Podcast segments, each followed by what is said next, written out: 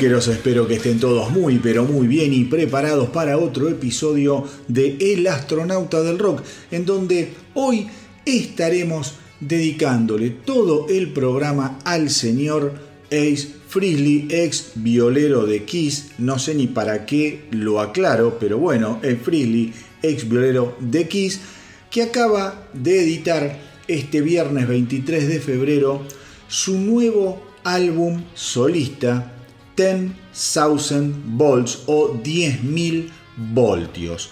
La idea es recorrer no solo este disco, sino también aprovechar para hablar un poco eh, más en profundidad sobre la vida y la carrera de este músico que desde hace unos años está viviendo un tiempo de revancha increíble, enfocado en su música, grabando constantemente y tocando alrededor del planeta sin parar. Seguramente esta revitalización tenga que ver eh, con haber tomado la inteligentísima decisión de abandonar el abuso de sustancias y como yo me pregunto últimamente, ¿qué hubiera sido de la carrera de Kiss con este nuevo y empoderado Ace entre sus filas? Como dice el refrán, pareciera ser que el caso de E. Frehley es ese caso de el que ríe último ríe mejor. Así que mis queridos rockeros, este astronauta hoy se va de viaje con el hombre del espacio, nuestro queridísimo Spaceman Ace Frehley. Espero que nos acompañen porque les aseguro que se trata de una travesía fantástica por donde se la mire. Pero como siempre, empecemos por el principio. Tenemos que decir que Ed Freely básicamente es un muchacho del Bronx, de familia de clase media, con linaje alemán por parte de la familia paterna. Su padre, Carl Friedli, era electricista fundamentalmente, a pesar de tener varios trabajos, y según Ace, siempre sintió que era un hombre con múltiples vidas anteriores y muchísimos secretos sin revelar, y que muchas de esas cosas las había comenzado tardíamente en su vida. Era un hombre que había formado su familia, por ejemplo, eh, bien de grande, y si bien tenían una buena relación, lo cierto es que jamás llegaron a compartir momentos de gran intimidad entre padre e hijo, porque Carl Friedli era esencialmente lo que hoy se conoce como un adicto al trabajo, un workaholic, un hombre de su tiempo, hay que decirlo también, como el mismísimo Ace dice en su biografía No Regrets, un libro muy pero muy entretenido, bien informativo y del que voy a estar recorriendo varios pasajes en este especial dedicado a la edición de 10,000 Volts, el nuevo álbum de Ace Frehley que acaba de salir el 23 de febrero, como les dije hace unos minutos. Ace era el menor de tres hermanos y tanto Charlie como Nancy, sus otros hermanos, habían resultado excelentes estudiantes, sin embargo, nuestro pequeño Spaceman estaba en un viaje propio. Entre su amor por la música y las chicas era evidente que no tenía demasiado tiempo para dedicarle a los libros. Desde muy joven, Ace sabía que solo tenía un sueño que perseguir, convertirse en una estrella de rock.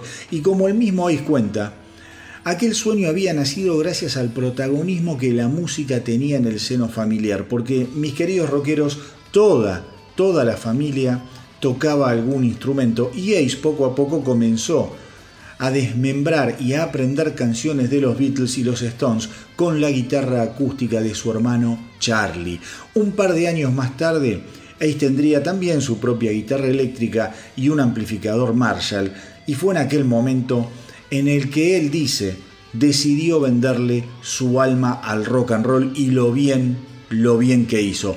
El rock, la noche, y las malas compañías pronto se convirtieron en el cóctel preferido de Ace Frehley y como era de esperar, no tardó demasiado en descubrir los efectos embriagadores y evasivos del alcohol. La bebida lo hacía todo más fácil, pelear, hablar con chicas, integrarse entre la gente, el mundo de pronto, con los efectos del alcohol, bajo los efectos del alcohol, no era un lugar tan hostil y tan frío ni tan distante para A. y El alcohol, principalmente la cerveza, dijo él, me convertían en una persona diferente y esa persona me gustaba, no tenía miedo de nada ni de nadie y además me sentía suave como la seda cuando tenía que coquetear con alguna chica. A las mujeres siempre les gustaron los hombres seguros, divertidos y algo peligrosos y después de unos tragos yo tenía todo eso dentro de mi personalidad. Con los años, además descubrí que si bien el alcohol no me hacía un mejor guitarrista, sí lograba que fuese más intenso e intrépido. Al momento de salir al escenario, dice Ace Frehley, el pánico escénico desaparecía por completo y mágicamente yo era el dueño del escenario. Mis queridos rockeros, durante estos primeros años de la adolescencia de Ace Frehley, hay que decir que él también formó parte de una pandilla, una de esas tantas pandillas del Bronx, eh, la pandilla de la que él formó parte se llamaba los Dookie Gang y que básicamente se dedicaban a tomar, a hacer ruido en las esquinas, a estar de fiesta, pero también, pero también se metían en problemas un poquito más serios porque a los chicos les gustaba robar autos. Sin embargo, sin embargo, recién cuando es cumple los 16 años, entendió que las cosas se estaban poniendo cada vez más peligrosas dentro de la pandilla. Los autos terminaban en desarmaderos, las peleas callejeras reemplazaron a los puños por navajas afiladas y después de ver cómo algunos de sus amigos terminaban en reformatorios, en prisión o muertos, Ace apretó el freno y volvió a la carretera que lo llevaría a convertir su sueño en realidad. Uno de los factores que terminó de inspirar y convencer a A. Frisley sobre sus posibilidades de llegar a ser una estrella de rock and roll fue el repentino éxito logrado por la banda de su amigo, el joven guitarrista Pepi Castro, que al frente de los Blue Magoo alcanzó colar el simple We Ain't Got Nothing Yet en el top ten americano, algo increíble, algo impensado impensado para un par de chicos del Bronx. La banda, sin embargo, se disolvería poco después, pero Ace comprendió que más allá de querer ser como Clapton o Page, lo que era seguro era que él podía sin dudas llegar a ser al menos como Pepi Castro, un chico del Bronx con un golpe de suerte esperándolo a la vuelta de la esquina. Y así, así mis queridos rockeros, Llegamos al año 1972. A. Freely ya tenía 21 años, seguía viviendo en la casa de sus padres, que muy generosamente lo seguían acogiendo. No tenía una banda estable eh, y la verdad, en su cabeza cada vez más tenía la idea de que su cuarto de hora quizá estaba pasando, su ventana de oportunidad poco a poco él sentía que se estaba cerrando. Él todavía creía en sus capacidades, creía en él, pero nada terminaba de concretarse, ningún plan se cerraba, hasta que el 17 de diciembre de 1972, un aviso en la revista Village Voice llamó su atención. El aviso decía, primera guitarra se busca, extrovertido y hábil, álbum próximo a salir y firmaba un tal Paul. La historia ya es conocida, obviamente. La audición con los otros tres integrantes de Kiss fue el 3 de enero de 1973. Ace estaba absolutamente en la ruina, sin un peso, y fue su mamá la que muy gentilmente lo llevó a esa primera sesión con Jean, Paul y Peter. La primera impresión que causó en Jim Paul y Peter no fue del todo buena, porque mientras Bob Kulick, hermano, miren qué increíble, hermano de Bruce Kulick, futuro guitarrista de Kiss durante la década del 90, mientras Bob estaba en medio de su audición, Ace sacó su guitarra y sin que le importara nada se puso a calentar los dedos. Gene Simmons, Gene Simmons, como era de esperar, lo cortó en seco y le dijo, sabes que lo que estás haciendo es muy grosero. ¿Por qué no guardás tu guitarra, te sentás y esperás tu turno? Una linda forma, como quien dice, de romper el hielo, mis queridos rockeros. Cuando finalmente le llegó la hora de soltar lo suyo, obviamente, Ace incendió a la canción Deuce con todo lo que sabía hacer con las seis cuerdas. El puesto, obviamente, terminaría siendo suyo.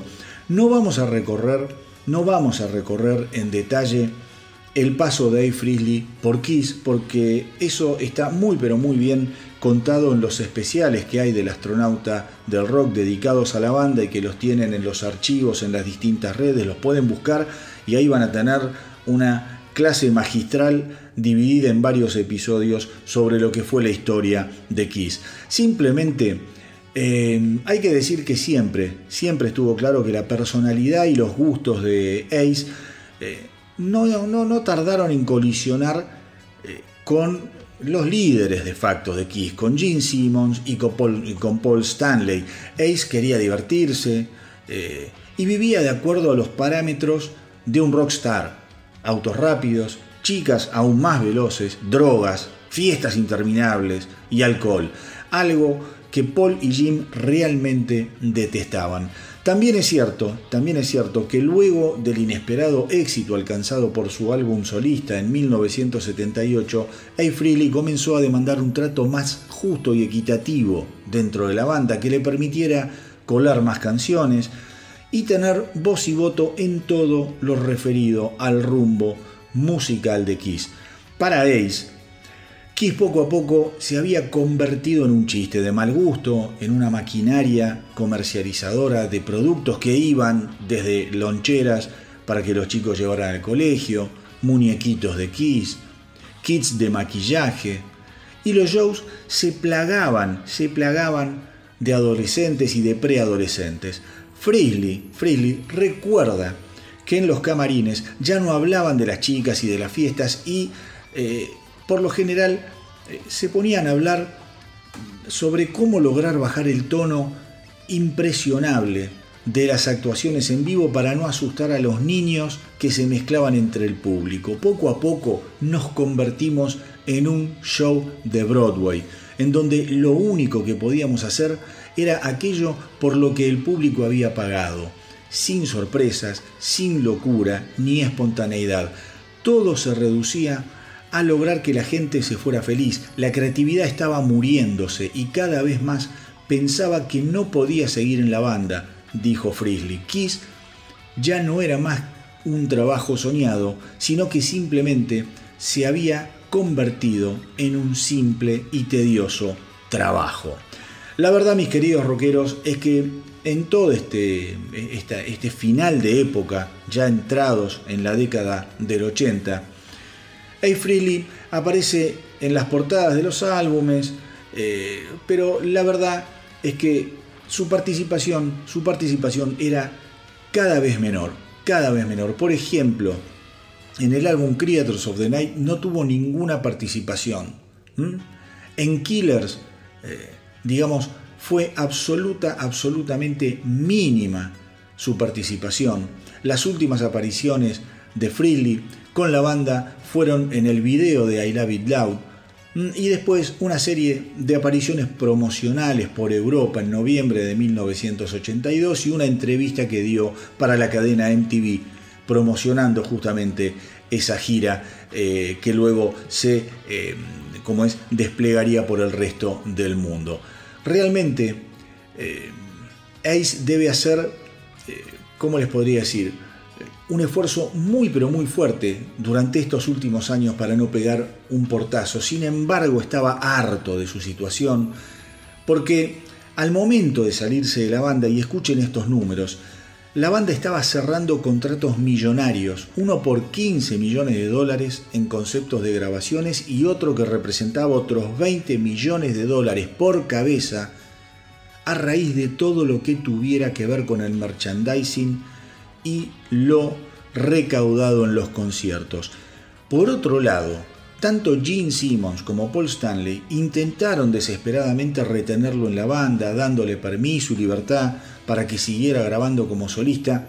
Sin embargo, todo, todo fue en vano, mis queridos rockeros. Ace estaba literalmente quemado con la realidad de Kiss. Sentía que era una etapa de su vida acabada. Al día de hoy, Ace sigue asegurando que de haber continuado en Kiss, lo más probable era que hubiera terminado muerto de una sobredosis. Él dijo, me sentía solo, sin verdaderos amigos, tenía mansiones, tenía autos y más dinero del que podía gastar, pero estaba claro que aquel chico del Bronx estaba fuera de su hábitat. Tenía que salirme de todo eso y confiar en mis capacidades.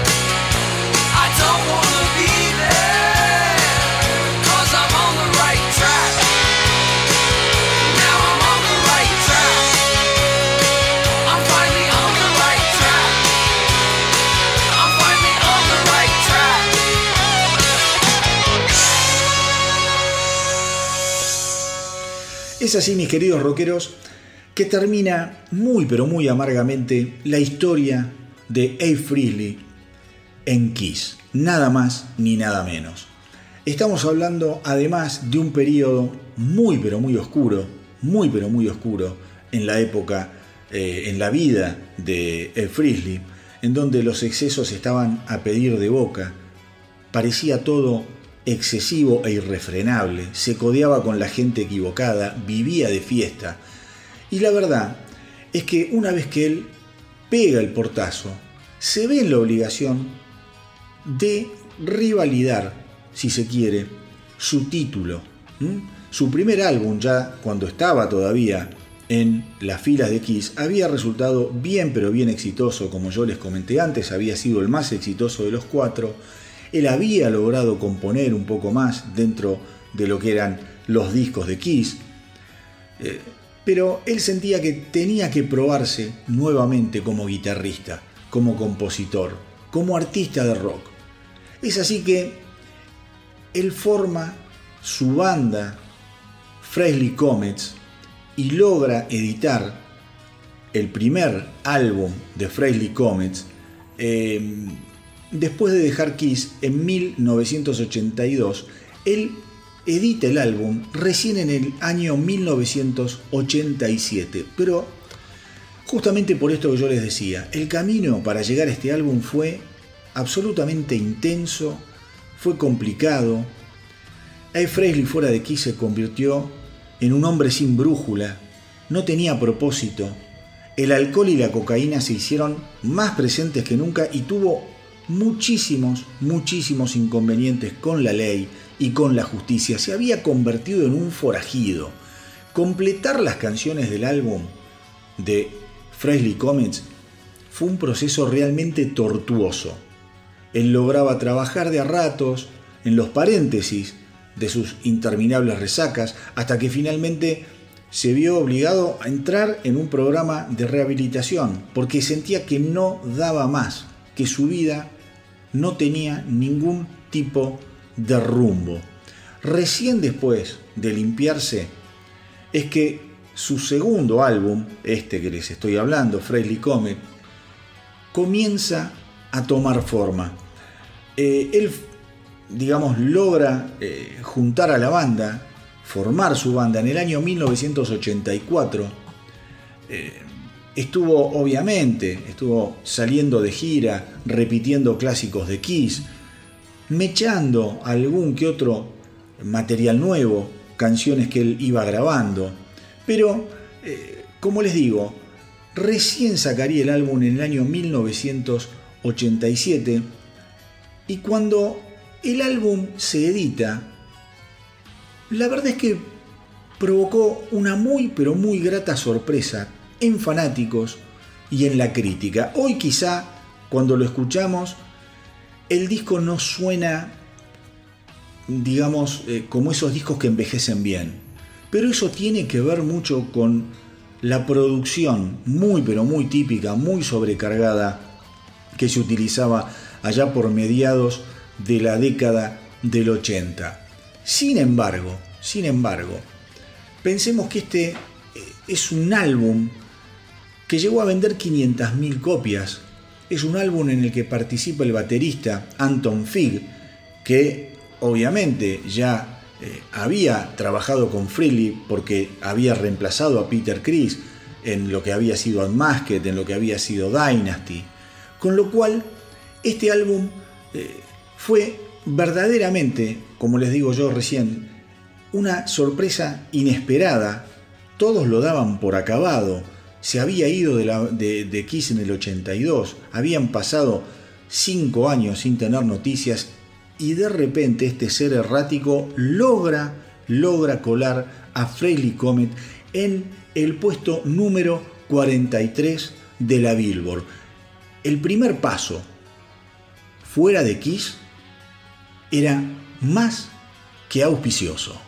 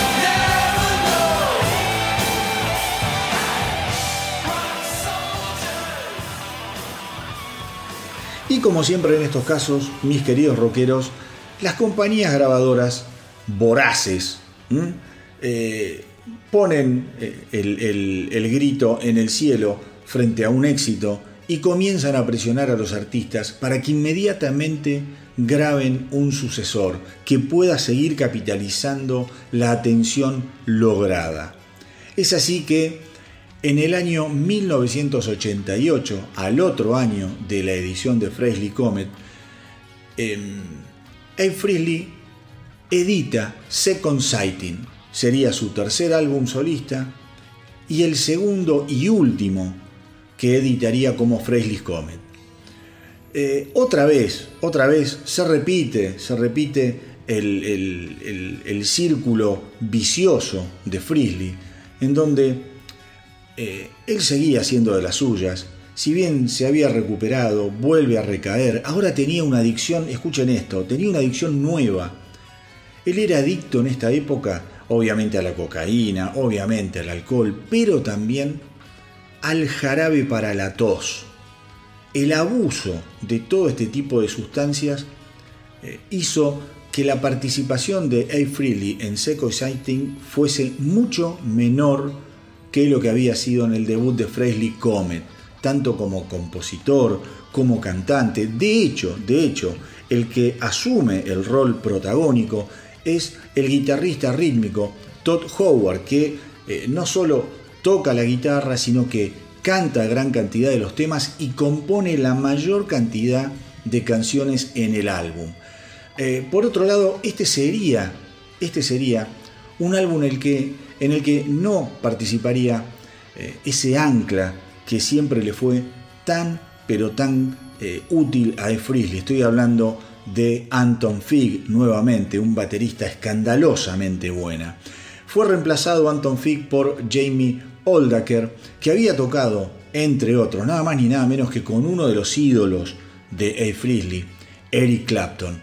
La banda, mis queridos rockeros, salió de gira como acto soporte de Iron Maiden, pero al poco tiempo la gira fue cancelada.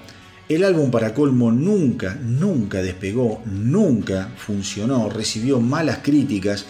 A mi entender se trata eh, de un trabajo muy desenfocado, sin personalidad, en donde además se extraña la pluma eh, de Frizzly, se, se extraña su voz, es un disco real, realmente muy pero muy flojo. Creo yo que se trata del álbum más pero más flojo de toda la carrera del músico.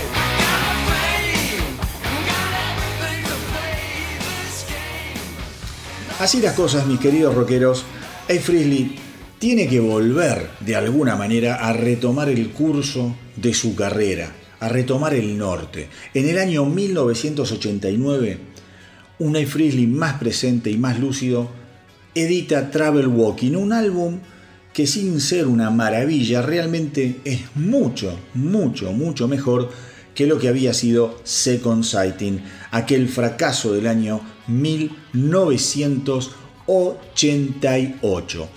En este álbum, en Travel Walking, hay varias características, varias sorpresas, que se las voy a ir contando. Incluye actuaciones estelares de artistas invitados muy interesantes. Por ejemplo, Peter Criss, ex baterista de Kiss, participa de Travel Walking. Varios miembros de Skid Row, como Sebastian Bach, nada más ni nada menos, Rachel Bolan y Dave Sabo también participan de Travel Walking. Es un álbum que alcanzó un modesto pero interesante dentro de todo puesto eh, número 102 dentro de los 200 primeros de la Billboard.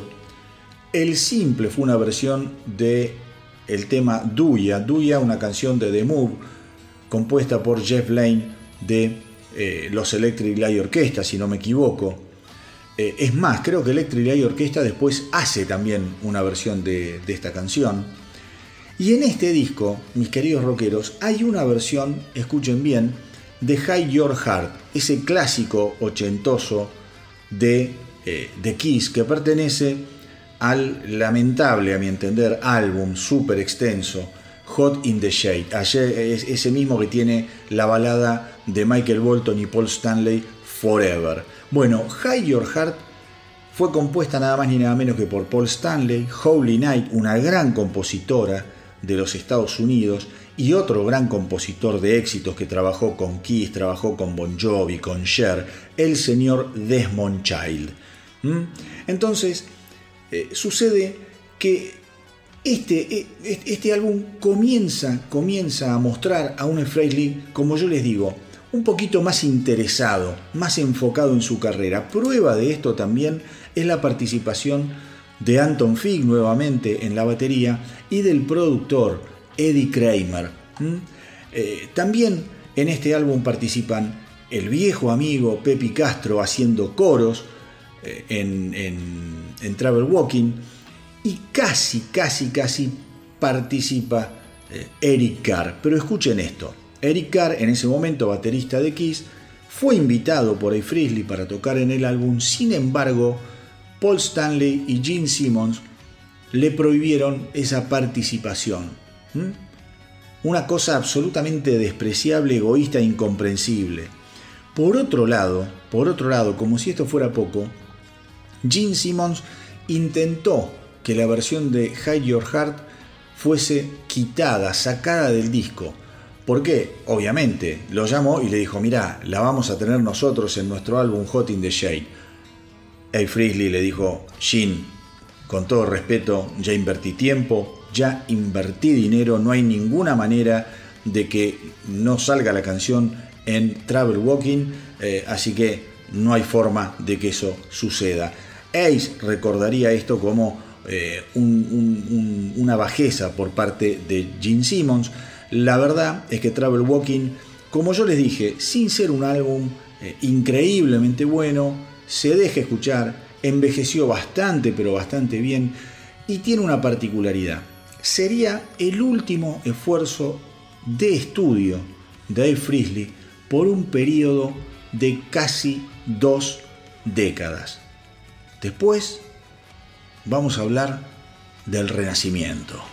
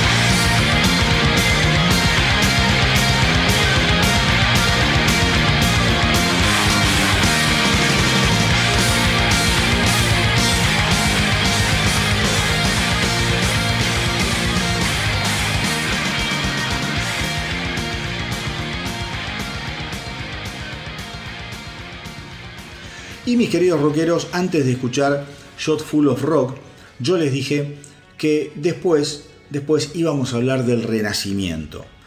Porque a esta altura, antes de continuar, hay que hacer una pausa. Pensemos que durante los 20 años que separaron Travel Walking del próximo álbum, del siguiente álbum de Frizzly llamado Anomaly, la vida, la vida de Frizzly tuvo momentos altísimos como la reunión eh, para la gira despedida de Kiss, la edición de eh, álbum con Kiss, digo, el Unplug, en fin, un momento de muy pero muy alta exposición. Además de eso, Ace también eh, tuvo quizá las recaídas más profundas, más profundas eh, y desastrosas de su vida. Cuando hablamos hoy de Dave Freely, tenemos que hablar realmente de un músico renovado, limpio, enfocado, que ha resurgido una vez más de sus propias cenizas, en un momento en el que muchos otros músicos deciden retirarse o al menos aminorar la velocidad. Ese renacimiento eh, fue solo posible gracias a la intervención de su hija, Monique, en el año 2006, que después de ver a su padre en una espiral decadente y peligrosa, decidió hacerle entender que no podía seguir así si es que quería continuar con vida. Tres años más tarde, entonces, llegaría Anomaly en el año 2009. Y se trata de un álbum sencillamente fabuloso, repleto de grandes canciones y de un sonido conmovedoramente moderno y a la altura de los tiempos que corrían. Realmente, realmente, eh, seguir una carrera detenida por 20 años de esta forma era algo increíble, algo que nadie se lo esperaba. A. Frizzly produjo la mayor parte del álbum él mismo junto con un genio, Marty Fredricksen. Marty Fredricksen, para que se den una idea, eh, ha trabajado con eh, infinidad de bandas, quizá una de las más notorias es Aerosmith. Hay una versión muy linda, muy linda del clásico de Sweet Fox on the Run, una versión imperdible que si no la escucharon traten de hacerlo. El álbum a, su vez está, miren lo que es esto, ¿no? Con lo que les contaba antes. El álbum está dedicado a Eric Carr, que había fallecido de cáncer, también de un, cáncer que, lo voló de la faz de, la tierra cuando tenía cuarenta y pico de años. También está dedicado eh, al guitarrista y líder de Pantera, Dimebag Darrell, y al genio Les Paul, todas muertes de personas muy queridas, admiradas o cercanas al propio A. Frizzly. Escuchen esto, el álbum debutó en el puesto número 27. ¿Mm? Una cosa increíble, increíble. Fue un éxito a nivel mundial. Por ejemplo, en Suecia llegó al puesto número 20, en Alemania al puesto número 52, un álbum que cuando se editó yo al menos recuerdo que me sorprendió porque lo tenía prácticamente olvidado a Ed Frizzly eh, como solista. Cuando lo escuché, Anomaly me pareció un disco realmente extraordinario. Las críticas fueron increíbles. Volvían a llevar a Ed dentro, dentro de los grandes guitarristas potentes y conmovedores que habían sabido forjar una carrera en una década tan interesante para los guitarristas como fue la década del 70. Mis queridos rockeros, Anomaly, Anomaly es un álbum que no pueden dejar de escuchar. Tiene muchísimos, pero muchísimos temas increíbles, temas inolvidables que aún hoy Ace toca en vivo. Fue, como les digo yo, ese cambio, ese cambio de vida el que lleva a Frizzly a poder lograr una obra de semejante envergadura. Pensemos que estamos hablando además de eh, un paralelismo, es de la época este álbum en, la que Kiss saca su muy, buen disco también, a mi entender, Sonic Boom. Pero bueno, nada, eh, digamos que eh, la, la, herencia quisera en Anomaly es como que está llevada a otro nivel, a otro nivel. Aquí realmente hay un juego con todos los fans de decir, acá estoy nuevamente, acá me vengo a plantar para recuperar mi corona perdida. Un disco, mis queridos rockeros, que no pueden dejar de escuchar.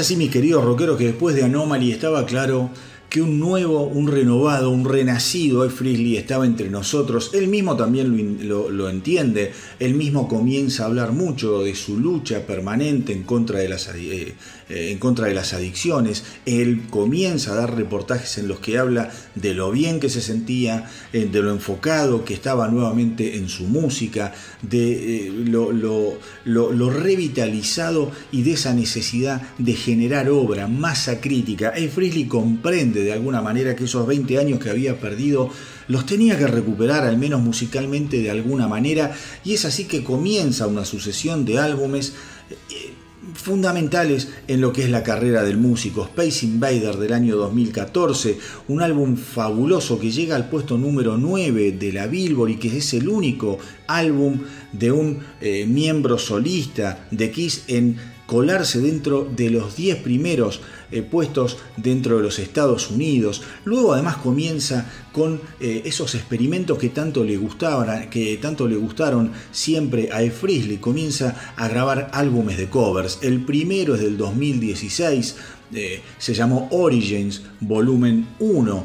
Ahí hay un montón de invitados, toca Slash, toca Lita Ford, eh, John Five, el actual violero de los Motley Crue, Mike McCready, en fin, también, miren, también toca eh, Paul Stanley, el álbum, el álbum se convertiría en un éxito y hay versiones de temas de Cream, de Thin Lizzy, hay también versiones de Kiss como fueron Colgin, Parasite, la verdad, la verdad, un momento de gloria. Recordemos además que A. Frizzly siempre, siempre fue un fanático de los covers, eh, en su álbum solista de 1978, su mayor éxito fue nada más ni nada menos que eh, New York Groove, el cover de Russ Ballard. También él grabaría con los Frehley Comet otro, otro gran tema de Russ Ballard que se llamó Into the Night. En fin, un fanático de los covers y él también siente la necesidad de homenajear y de rendirle tributo a todos aquellos que lo llevaron a convertirse en el músico que es Ace Frehley. Spaceman es el sexto álbum de estudio de A. Frehley y sale en el año 2018. Un álbum que cuenta con la aparición especial de Jim Simmons, que además coescribió dos canciones y en el año 2020, en el año 2020 larga su último álbum, que fue un álbum de covers llamado eh, Origins Volumen 2, en donde otra vez vamos a encontrarnos con Lita Ford, John Five, Robin Sanders de los Chip Trick, por el amor de Dios, eh, Rob Sabino y el guitarrista de Kiss, Bruce Kulick, o el ex guitarrista de Kiss, Bruce Kulick. Eh, así las cosas, así las cosas, digamos que eh, Frizzly estaba claro que había vivido momentos de oscuridad, pero también pero también no había ninguna duda de que finalmente había abrazado la luz y lograr convertirse en un faro para todos aquellos amantes del rock and roll. Todos aquellos que vivimos la etapa quisiera sentir que Ed Frizzly nuevamente estaba en la senda correcta eh, y con la lucidez suficiente como para hacer esta andanada de discos, estábamos absolutamente conformes, estábamos felices con verlo, con verlo nuevamente hacer lo que él eh, tan bien hace, tocar la guitarra, cantar, componer canciones, producir álbumes de primerísima calidad. Pero, pero, Origins Volumen 2, lejos estaba de ser la última bocanada de este gran, gran músico americano. Llega el año 2023 y comienza, comienza el run run sobre un nuevo álbum de Dave Freely. Lo primero que se supo es que se iba a llamar 10,000 Volts, uno de los discos más anticipados sin dudas del 2023, que encontró además un terreno muy fértil porque fue abonado por las disputas, las idas y vueltas entre Frizzly y sus ex compañeros, que le estaban además poniendo el broche de oro a la carrera de Kiss, nada más ni nada menos. Mucho se especuló en el 2023 sobre la presencia de Ace en los últimos shows de la banda en el Madison Square Garden de Nueva York, que fueron en diciembre del año pasado. Y hubo, hubo eh, también declaraciones muy hirientes por parte de Gene Simmons, pero especialmente por parte de Paul Stanley, que en el programa de Howard Stern dijo que si Kiss se presentaba eh, en los shows de despedida junto a Ace Frehley, la banda debería no llamarse Kiss, sino que debería cambiar su nombre por Peace. Eso lo enojó muchísimo, muchísimo y le dolió enormemente a Ace Frehley. Todo esto, todo esto fue lo que pavimentó el camino de Ten Thousand Balls para que este se convirtiera en un bólido de fuego dirigido frenéticamente al campamento quisero en forma de venganza. Le guste a quien le guste, acá, acá, huele, huele a venganza, todo. Ace, por su parte, prometió que este álbum haría quedar a Paul Stanley y a Gene Simmons como verdaderos ridículos y que los obligaría eh, a morderse la lengua antes de volver a opinar sobre su carrera. Veremos qué pasa, todavía es, eh, es algo muy reciente la edición de este álbum y no sé si Gene Simmons y Paul Stanley le van a querer dar algún tipo de entidad.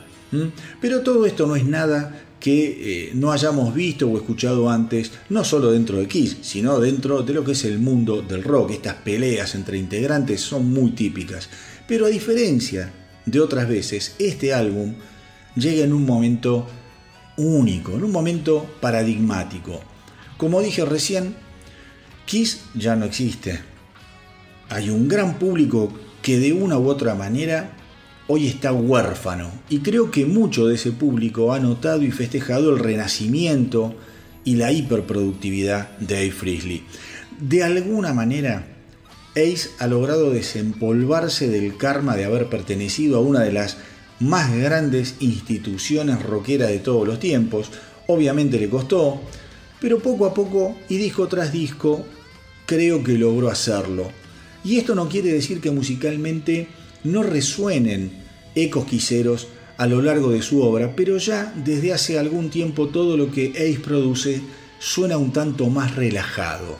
Muchas veces, muchas veces, como dije al principio, me pongo a pensar qué hubiera sido, qué hubiera sido de Kiss con este Ace dentro de sus filas. Es imposible saberlo, es algo contrafáctico, pero probablemente el eje gravitacional de la banda se hubiera modificado de alguna forma, de eso no tengan dudas, porque hoy, más que nunca, está claro que aquel pacto que Ace hizo de joven con el rock ha dado sus frutos. Ace hoy es un hombre de 72 años, se niega a soltar el hacha, se niega a soltar esa guitarra. Él sabe eh, que el que ríe último ríe mejor. Y está claro que nuestro hombre del espacio va a aprovechar este momento quizá como nunca antes para capitalizar la ausencia en carne y hueso de sus pintarrajeados camaradas a como sea posible. Ningún avatar puede ofrecer la resistencia a esta potencia que aún hoy nos sigue invitando a subirnos a su cohete para llevarnos de paseo por el universo rockero. Y mis queridos rockeros, ¿con qué nos vamos a encontrar? ¿Con qué se van a encontrar entonces cuando escuchen 10,000 Volts? Es muy simple, con una lección de canciones directas, estridentes y sin complicaciones. Digo, eh, quien puede mantenerse quieto e indiferente frente a ese riff demoledor que marca el pulso del tema que le da nombre al disco, es sordo. No hay forma de que al escuchar 10,000 volts no te den ganas de ponerte a bailar.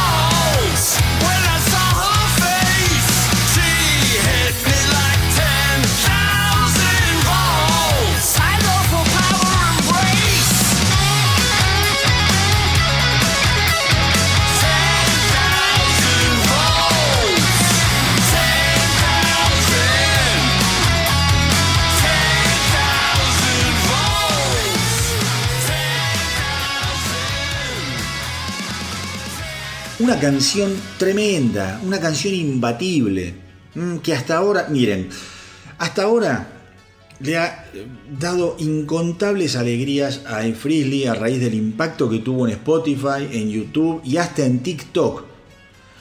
La semana pasada, la semana pasada, A. Salió a decir con respecto a esta canción, a este simple, al primer simple del álbum, él salió a decir que no sabe qué está pasando, pero algo grande sin duda se está pasando con esta canción, porque el impacto fue fuertísimo. La repercusión dentro de la crítica y del ambiente del rock y de los fans fue enorme. Un riff, eh, a ver, a toda orquesta, una batería que suena realmente, realmente más grande que el universo. Mis queridos rockeros, creo que Ten Thousand Volts es uno, es uno de los simples más importantes en la carrera, en la carrera de Frisley. El álbum, les cuento, tiene 11 canciones, entre las cuales hay un cover, eh, un cover imprescindible, con el que voy a cerrar el programa y que se llama Life of a Stranger. Eh, esta canción es rara porque hay una versión, hay una versión de esta canción en lo que es el soundtrack de la primera película de mm, la saga del transportador. La verdad que es un, temazo y lo elegí para cerrar el disco porque creo que es como una joya oculta dentro de lo que es 10,000 Volts. También obviamente hay una canción instrumental, Stratosphere, que cierra el álbum de una manera inmejorable, de una manera inmejorable. Otro, otro otro, ¿cómo les decir? Otra marca registrada, los instrumentales que cierran discos en la carrera de Frisley. Ten Thousand Balls, les cuento, fue producido por Dave Frisley y por Steve Brown. Steve Brown eh, pertenece, eh, es guitarrista de la banda Trickster y que además, que además es coautor prácticamente de casi todas las canciones. De casi todas las canciones que componen el álbum, eh, Steve Brown es el, coautor. No de todas, pero de casi todas. La voz de Frisley suena bárbara. A ver, está desgastada, sí, pero suena segura y, te, transmite mucha felicidad. El disco está repleto de canciones memorables, además. Más allá de la que le da nombre al disco que escuchamos recién, no dejen de prestarle atención a Walking on the Moon, que es otro de los cortes de difusión. Un tema que aparentemente cuando arranca tiene una, una, una onda media lacónica, pero que va creciendo y cuando llega al coro eh, te das cuenta que es un tema gigante, gigante. Eh, hay que hacer también una referencia muy, pero muy especial al tema Cosmic Heart, que marca para mí uno de los puntos más altos y metálicos del álbum. Yo conocía los simples, más o menos pensaba que sabía con lo que me iba a encontrar, pero realmente cuando escuché Cosmic Heart eh, se me pusieron los pelos de punta. Un tema, un tema realmente maravilloso y que lo vamos a escuchar ahora.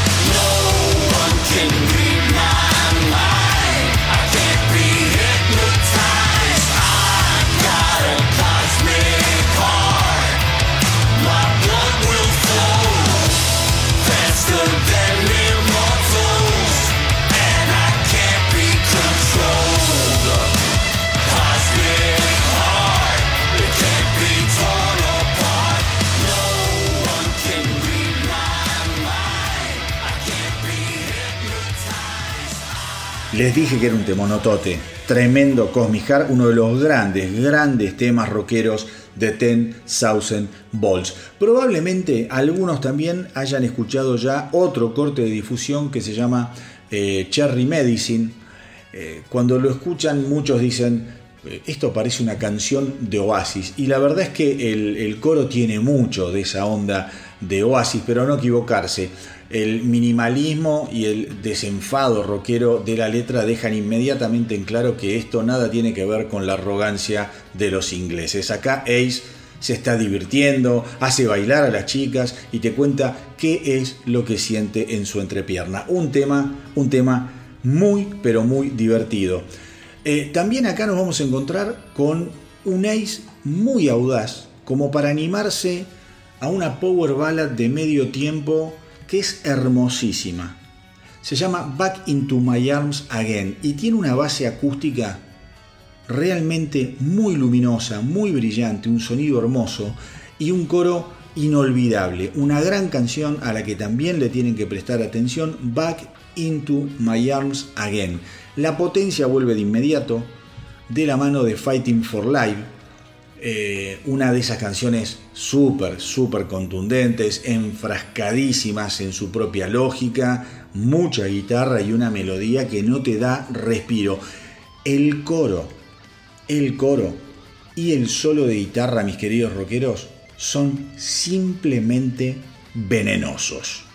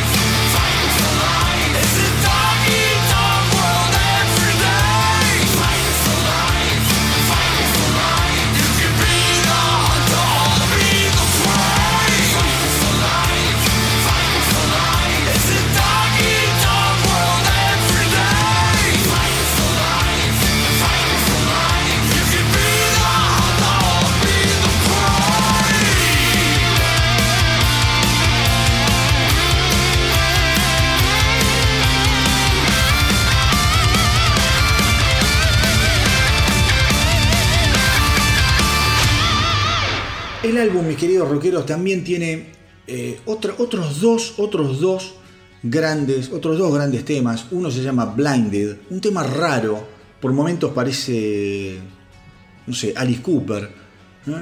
Es una, una canción en tono bien pesado, contundente. No los va a defraudar en lo más, en lo más mínimo. Y después hay una, otra, otra de esas joyitas que uno descubre por tal o cual motivo dentro de un álbum. En este caso les voy a hablar de Constantly Cute.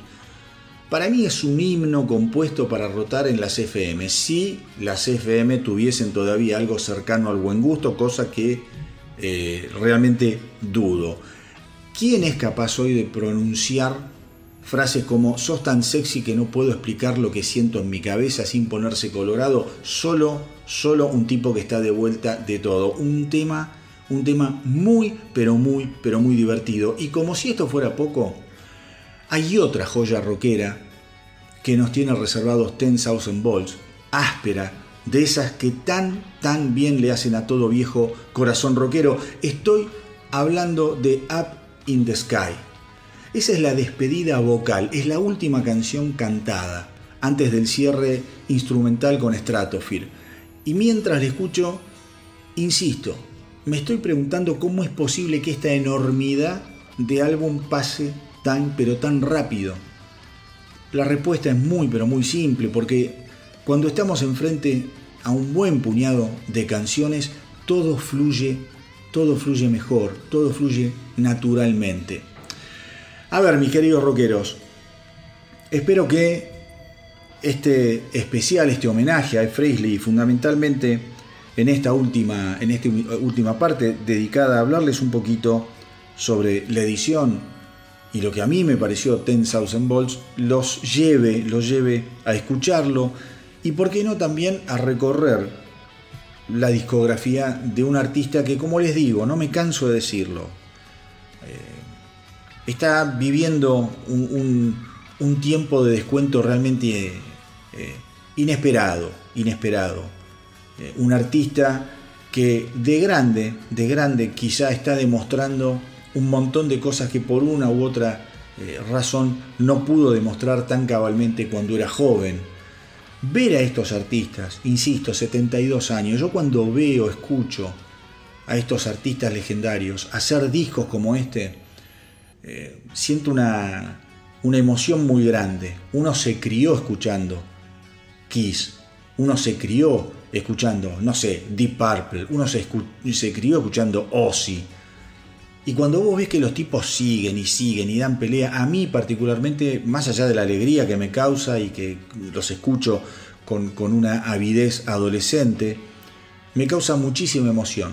Me causa muchísima, muchísima emoción. Porque hay un momento para todo teóricamente en la vida. Pero evidentemente la vida de los rockeros está llena, llena de curvas, contra curvas, sorpresas, cajas de Pandoras. Y la caja de Pandora que ha abierto El Frehley en los últimos 20 años es verdaderamente, verdaderamente imprescindible para todos aquellos que amamos el rock. La verdad creo que el 2024 va a ser un gran año musicalmente hablando. Se viene la edición de em, Invincible Shield, el 8 de, de marzo, nuevo álbum de otros legendarios con los que me crié, otros setentones, Judas Priest, otro setentón hoy, 23 eh, de febrero, editó también su primer álbum solista, estoy hablando de Mick Mars, traten de escucharlo, el álbum se llama The Other Side of Mars y está muy bueno, muy moderno, muy interesante muy interesante, mucho más interesante musicalmente que quizá lo último eh, que habíamos escuchado de eh, los Motley Crue. Así que yo ya les digo, este 2024 creo que va a venir con todo. Yo desde mi lugar voy a tratar como siempre de mantenerlos informados para que no se queden afuera de nada, para que descubran cosas de la misma manera que descubro yo. Con respecto a Ed Frehley, ya para terminar, dos cosas. Primero, ya se sabe que eh, se está trabajando en un nuevo álbum de covers. Así que supongo que eh, cuando pase todo el, furor y la espuma de 10,000 Volts, tarde o temprano esas canciones se van a conocer de una u otra forma. Otra cosa, y esto ya es más un deseo, eh, ojalá Dios quiera algún día Ace se levante con ganas de viajar a Sudamérica y se pegue una vuelta eh, por Argentina, por qué sé yo, Colombia, Chile, Brasil, Ecuador, por todo, por Venezuela, por todos, todos, todos los países que tanto, tanto adoramos la música de Kiss y la música de Dave Frizzly en particular. Creo que sería simplemente maravilloso eh, y el público estallaría de alegría y yo creo que él mismo eh, se sorprendería con la base de fans que tiene en Sudamérica. Por ahora nada más, mis queridos rockeros, espero que hayan disfrutado este semblante, este homenaje a El Frizzly, este recorrido por Ten Thousand Volts. Eh, como siempre les digo, hagan correr la voz para que nuestra tripulación no pare de crecer. Nos encontramos en el próximo episodio del Astronauta del Rock. Cuídense mucho, mucho, mucho. Y que viva el rock.